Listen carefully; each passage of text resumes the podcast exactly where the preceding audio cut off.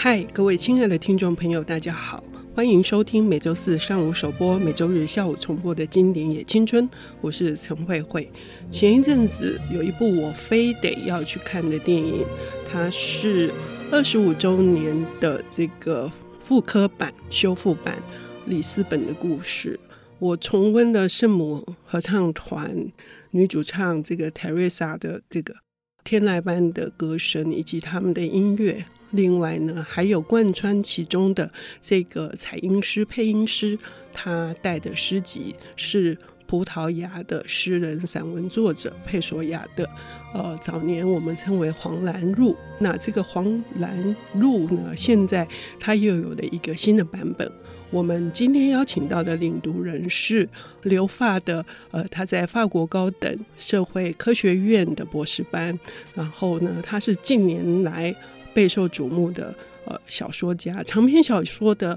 呃礼物呢是金鼎奖的推荐文学好书。呃，今年他又出版了另外一个以他的家族故事以及呃白色背景的这些秘闻为背景的这个里面的里面，我们要来欢迎朱家汉。家汉你好，啊慧慧姐好，我是啊各位听众好，我是朱家汉。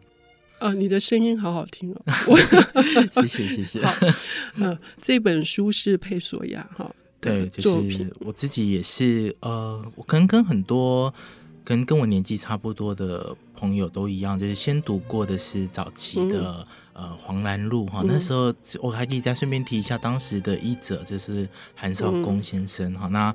呃，我们今天其实重新在。呃，读这一本不安之书，不是只是换一个名字，而是它其实更接近一个原来的版本，也、嗯、更近一个原来的版本，所以我们可以更看清楚或更认识呃佩索亚的全貌。好、嗯，那包括他的注释哈，以及包括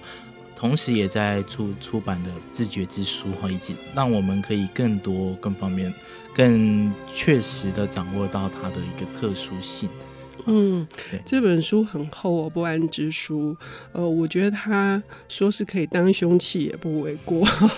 但是他因为里面有蛮多的，包括书信啊、呃，书信还有这个英文版的序，还有周芬玲老师的序，对我的帮助也很大。因为这本书似乎是一种很难说明它的形式是不是一个。刚刚说的比较完整，是对作者的全貌的认识，但是作品本身是属于片段式的、碎片式的、日记型的。这其实可以追溯到呃佩索亚这整个人的特性哈、嗯，因为我这边可以先预告一下，这他其实个人而言，他其实本来就没有办法期待有一个完整的作品啊、嗯，因为他自己预设的，其实作为一个完整的单一的人，其实是不可能的啊、嗯啊，不可能存在，就是他的。呃，他最有名会连接到的概念是所谓的译名者，嗯啊，就是他写作其实并不以自己的名字佩索亚为名，好、嗯，就是只有少数的作品是这样子啊、嗯。那他自己很像在一个自己一个孤独的帝国，嗯、玩了一个。或许没有任何的观众，他自己同时扮演了主角，也有扮同时扮演了最好的读者跟观众，哈，就这样自顾自的用各种名字去写下作品，哈，就是以不同的名字写下作品。那呃，所以他他有点像是在过各种身份的游戏，啊，因为他其实不是只是说所谓的用笔名而已，很多的作家当然会有笔名，或者是有时候会有复数的笔名，但是他其实他的至少目前统计来说，七十二个。译名者哈，这不同的名字其实都有不同的身份的设定，好，可能有时候是学者，有些是科学家哈，或者是他们的出生地或者是他们的职业其实都有所不同，嗯、那就很像这一个同样在佩索亚这个人，然后他这个名字底下有好多好多好多不同的人，好，所以呃，不安之书在这方面来说，其实确实也是展现出他这种书写的特性啊，就是说即使以这样的一本书，或者是他这个以这个译名者哈，这个索雷亚斯这样的一个名字写下来的，他其实也在呈现，其实生命中的本质其实是片段的。嗯，呃，从他一在书信集里面推荐他的朋友读《漫步在森林里》哈这一篇，呃，好像就可以体会到他一直用呃偶数说我们我们走在森林里面，可是他又说这个我们是我跟另外一个我，或者也不是，所以他这个是除了身份之外，好像还有是呃对照自己的另外一个人格或者是想象，嗯。对，这其实是他一个比较神秘的部分啊。嗯、我是一直在读佩索亚的时候，我自己个人认为啊，如果你是对于各种文类，比如说你对虚构小说有兴趣，啊、嗯，嗯、甚至说你对于哲学有兴趣，或对于诗有兴趣，嗯、甚至某些方面来说，对于所谓的非虚构有兴趣，我觉得都可以在佩索亚的当中找到，因为它其实体现的是书写的。本质本身，嗯啊，书写的本质到底是什么啊？嗯，因为他其实他的在不安之书里面，其实有一句话，就是说，其实生活所谓的生活哈，我们这种活生生的生活是什么？其实就是成为另外一个人，嗯，好，就是我们今天过完了一天哈，但其实过了隔一天的时候，就算这世界是一样的，其实你的本质上也是变了。啊，就是一个人不可能在今天感受昨天相同感受到的东西哈。同样的日出，你隔一天感受到，如果你有有心去辨认、有心去体会的话，会知道其实那是一个不同的日出。好，那他就将这个感觉无限的放大，哈，几乎到放大，不是只是表面的扮演，好像是仿佛以不同的人的方式去感受这个每天的不同。或者生命中每一个片段的不同，嗯，那他自己其实有讲过哈，就是他有有几首诗，嗯，好，就是用别的佚名者所写下的诗，其实蛮能够解释他这样的一个世界观的哈，嗯、就是说，呃，我稍微朗读一下，哈，就是无数的人在我们里面活着，嗯，一旦我思考，我感受，我就会忽略谁在思考，谁在感觉，嗯，那就是说，你停下来哈，我只是一个地点。啊，这我是一个空的一个地点哈，人在此思考，在此感觉哈，所以我们可以将佩索亚这个东西确实当做一个地点也好，或者是当做一个舞台也好，所以上面有无限佩索亚，其实最终像是一个舞台的一个概念啊，或者是像一个一个巨大的屋子，或是一个巨大的一个地点啊，上面有各式各样的人都在上面在此相遇，在此轮流出现。好，那像另外一个诗，其实也是类似的，他就说我是虚无，嗯，而是我的定义其实不是什么任何的本质，我是虚无，我永远不会成为任何事物，嗯，也不情愿成为任何事物，如此，我将全世界的梦想集中在我的内心。只是他的他的世界观其实比较接近像这个样子。嗯嗯嗯。然后他的这个梦想哈，我们刚刚江汉已经说它是一个舞台。那他很多的意象里面，包括是窗外对着外面的那个景象，那那些雨声啊，或者是雷声，呃，或者是刚刚说的虚无，嗯、呃，也很像是一个容器。但是它究竟，这是他焦虑不安的根源，使他有这样子的。这个想象，或者是这样子的一个梦境，或者是本质上面的这个虚无这件事情，使得他不得不继续做梦。嗯，因为梦这个一直在他的这个不安之书里面，跟呃生活是徒劳的，或者是倦怠，或者是因此才会叫做不安之书。这里面的那个那个关系，你怎么看待？嗯。我自己是想，不安之书这整个书的不安，其实不需要用特别的方式去定义哈，嗯、就是我觉得反而是每一个人在阅读的时候，其实大概都能感觉得到，嗯、感觉得到。那呃。我自己会用一个比较接近的比喻哈，就是他，我直接引用《不安之书》里面的编号第一百零八，就有点就是讲这样的事情，就是说你可能认为生活就像得了胃病，嗯嗯，好，一个人的灵魂存在，好，是我的灵魂存在本身就好像肌肉酸痛，嗯，精神上荒芜一片。当这种感觉产生之际，身体远处的潮水就被扰动了。那什么叫做你感觉产生怎样的感觉产生？就是我意识到我存在，啊，就是意识到存在这件事情。因为这篇的篇名其实就叫自我意识嘛，哈，精神在那里代理受到痛苦啊，就是有一天我有了意识，所以有这个意识就感觉到痛苦。听到这句话，其实会想到一个人，那就是沙特的呕吐，类似那样的情形，就突然发现意识到自己存在。那其实一瞬间感到自己存在的时候，会突然发现这世界上是一片的无止境的荒漠。嗯、那自己的这个偶然，因为其实世界上一切的万物是没有这样的一个自我意识存在的，好、嗯，嗯嗯、唯独你，那这时候会让你感到一个焦躁跟不安。所以这焦躁不安，但是要记得是佩索亚绝对不可能读过沙特，年代差太远了，嗯嗯、他早。沙特好几年，嗯，非常这几十年的时间这样的活着，嗯，但是他借由他自己本身对于生命的观察，其实他很能够体现存在本身。好，所以不安之书其实也就是一个，其实也就是一个存在之书。他书写的是一个不断的在生命中的每一刻，以最大的聚焦，好去掌握起那个感觉。就是一个状态的连续，哈。那我们大概我听到他讲的这个生活是像胃病，哈，我就想到他另外一段叫做“我头痛”，就是我忍受着头痛和宇宙，那是什么意思呢？我们要休息一下，等一下回来。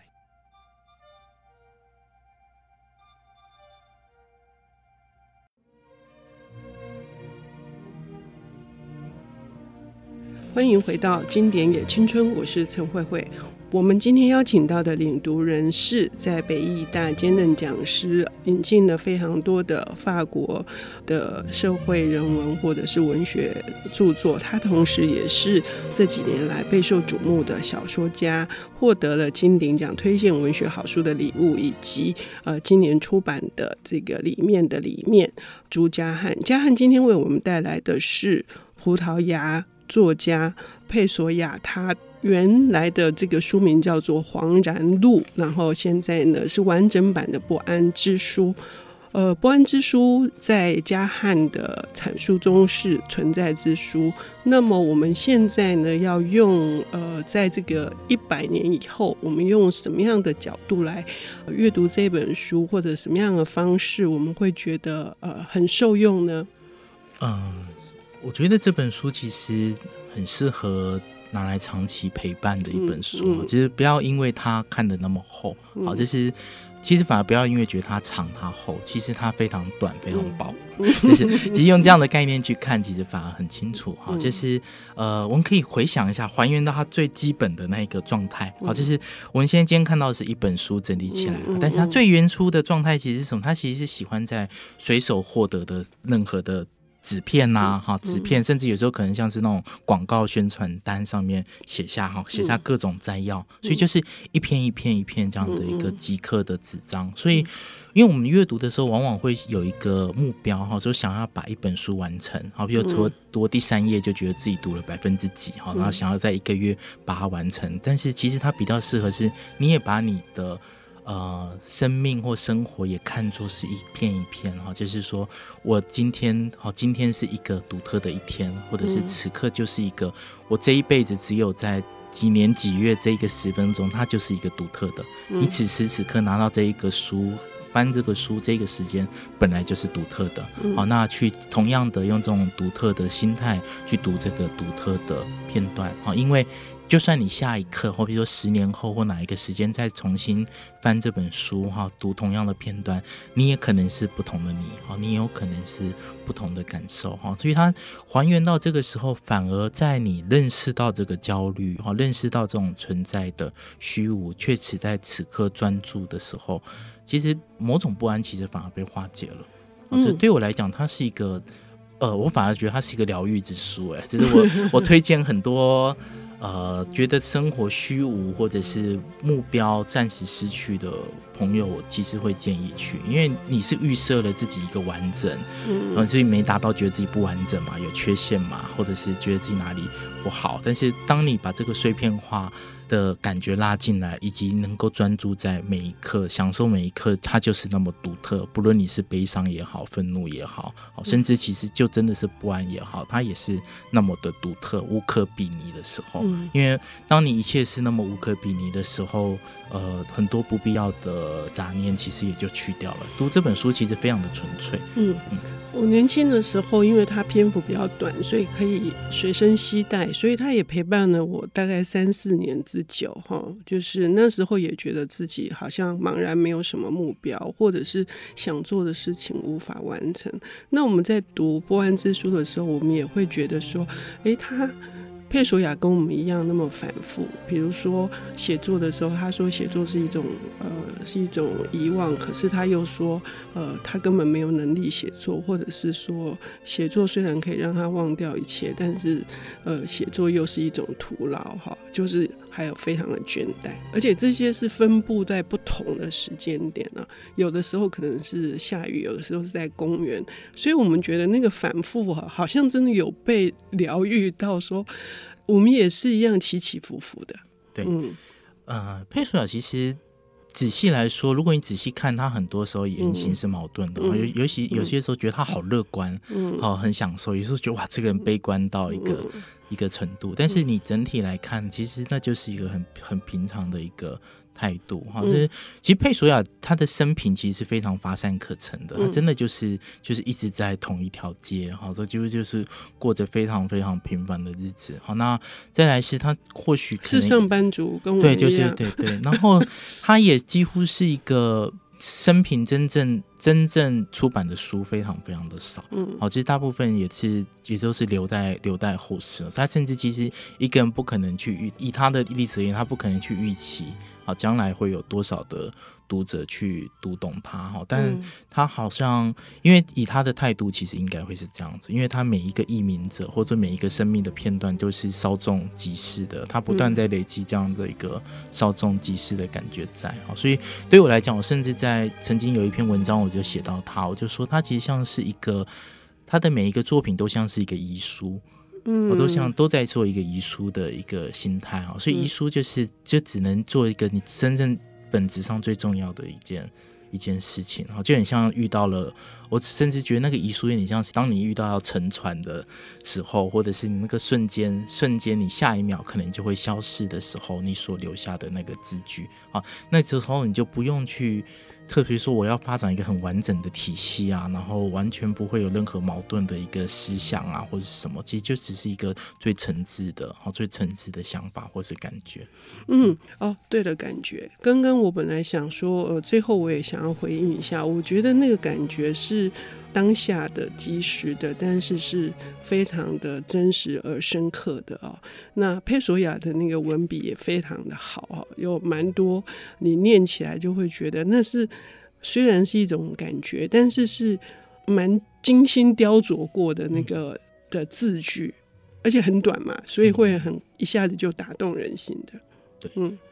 呃，最后分享我一点点个人的读的感觉啊，嗯、就是即使这本书，包括之前黄兰路到现在这个不安之书，都翻过好几次，讲过好几次，但我每一次翻，嗯，尤其是比如说你可能每次翻都是从头开始翻，嗯，都有一种。我真的之前以 以前读过这个部分嘛？虽然你了解，你也知道这这很配索雅或者很配索雅式，嗯、但是它里面的句子又不断的会让你觉得好好陌生，然后但是又很、嗯、又很亲切这样子。所以他这本书其实真的是一个很值得拥有的书哈，是因为你仿佛就是虽然是同样一本厚度和同样一个物体上的书，但是你每一次重读都真的是不一非常非常不一样。OK，好，我们要谢谢嘉汉带来这本不安之书，同时是存在之书，也是疗愈之书。佩索雅的黄然录完整版《不安之书》，谢谢，谢谢。